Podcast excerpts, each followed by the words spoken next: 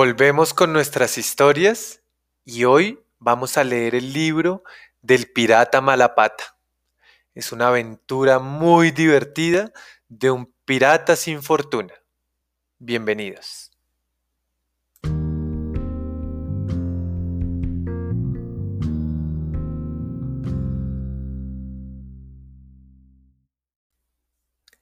El pirata Malapata o las graciosas aventuras de un capitán sin fortuna.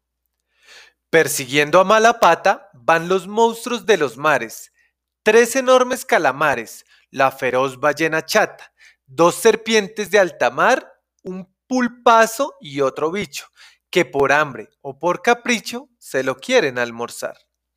Además es perseguido por las fuerzas de la ley, veinte barcos del gran, gran rey don Alfonso el Presumido. Pero, ¿quién es el buscado y famoso vagabundo cuya suerte en este mundo es andar tan apurado?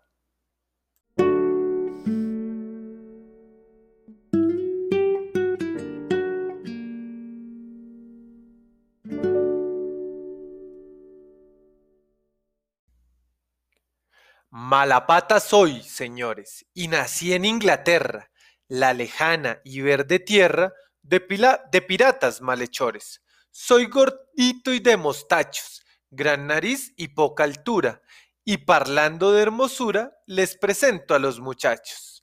El de piernas zancudillas es Osvaldo el avestruz, Jorge el tuerto es media luz, y el que fuma Otón Colillas, además, están Ricardo de los mares viejo lobo y Beltrán, que para el robo uñas tiene de guepardo.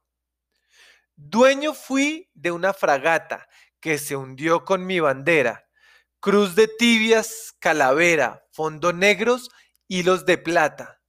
A estas fechas, les explico, no he tenido mucha suerte y en peligro estoy de muerte por robar a un hombre rico. Mas no pierdan la ocasión de seguir hasta el final y saber si acaban mal mis andanzas de ladrón.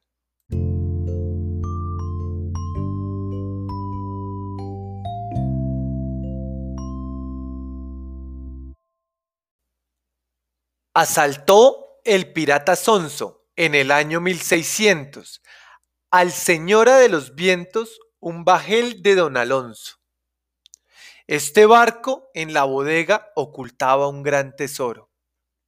Cien perfumes, peines, oro, quince mantos de borrega, diez abrigos de repuesto y un espejo de carey, pues importa mucho al rey el vestirse siempre apuesto. Al oír su majestad del asalto al suministro, ordenó al primer ministro, enojado de verdad. Se robaron, Eleuterio, mis vestidos y lociones. Sal en pos de esos bribones y castígalos en serio. Eso haré, noble señor. Si los hallo, los cocino, en aceite de ricino o en azufre, que es peor. Dio Eleuterio de un respingo las siguientes instrucciones. Veinte naves con cañones zarparán tras ese pingo.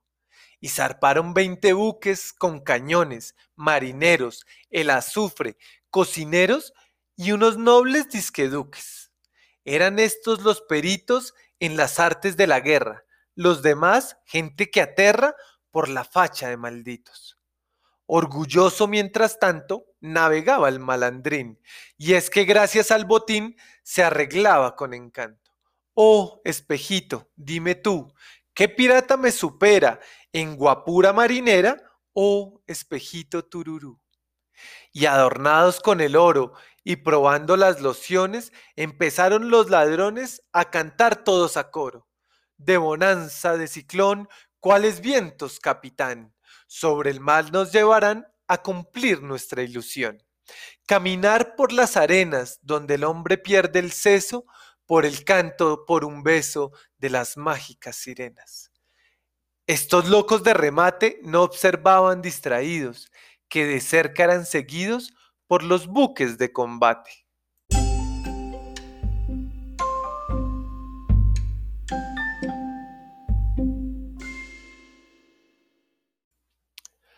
Hagan fuego, mis valientes, dijo el duque con voz grave, y los hombres de la nave ni dispararon obedientes. De la flota los cañones retumbaron enseguida. ¡Catapum! Vaya estampida. ¡Pum, pum, pum! que de explosiones. Y volaron balas chicas, balas grandes, proyectiles, municiones de fusiles y también unas canicas. El pirata a la sazón se cambiaba de ropaje y dio voces de salvaje en oyendo la explosión. ¿Cuánto plomo va a llover por las barbas de Plutarco? Quedará este pobre barco como un queso de gruyer. Y corriendo en calzoncillos por el puente de cubierta, fue gritando, estén alerta, nos disparan caros pillos. Resonó un ruido tremendo, catapum, y luego nada, y la nave perforada poco a poco se fue hundiendo.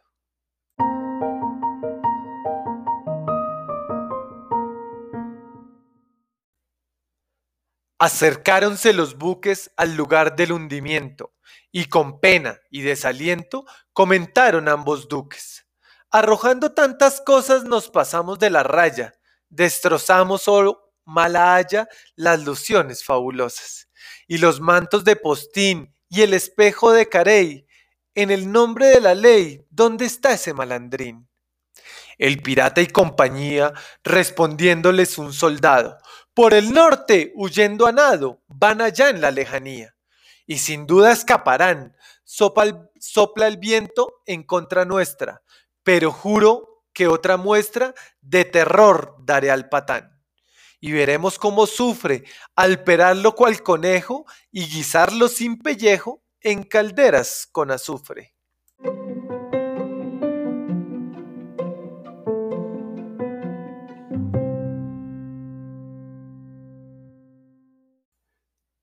Temblorosos cual borrachos, más molidos que el Quijote, arribaron a un islote Malapata y sus muchachos, y subieron a la cima de una ínsula desierta.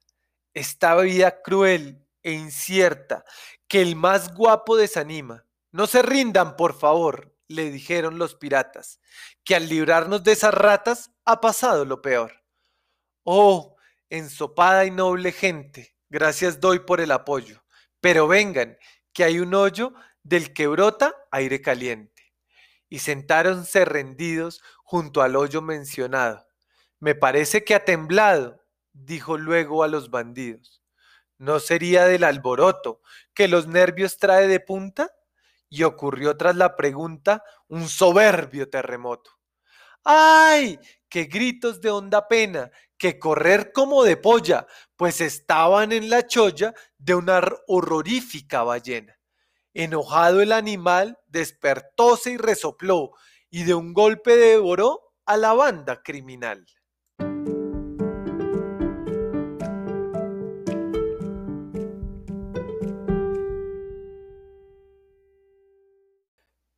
Y con el pirata Malapata, y sus amigos siendo devorados por una gran ballena, nos vamos a dormir. Es hora de descansar, pero mañana continuará la aventura de nuestro querido pirata. Descansen, duerman bien y, hijito, no olvides que te amo.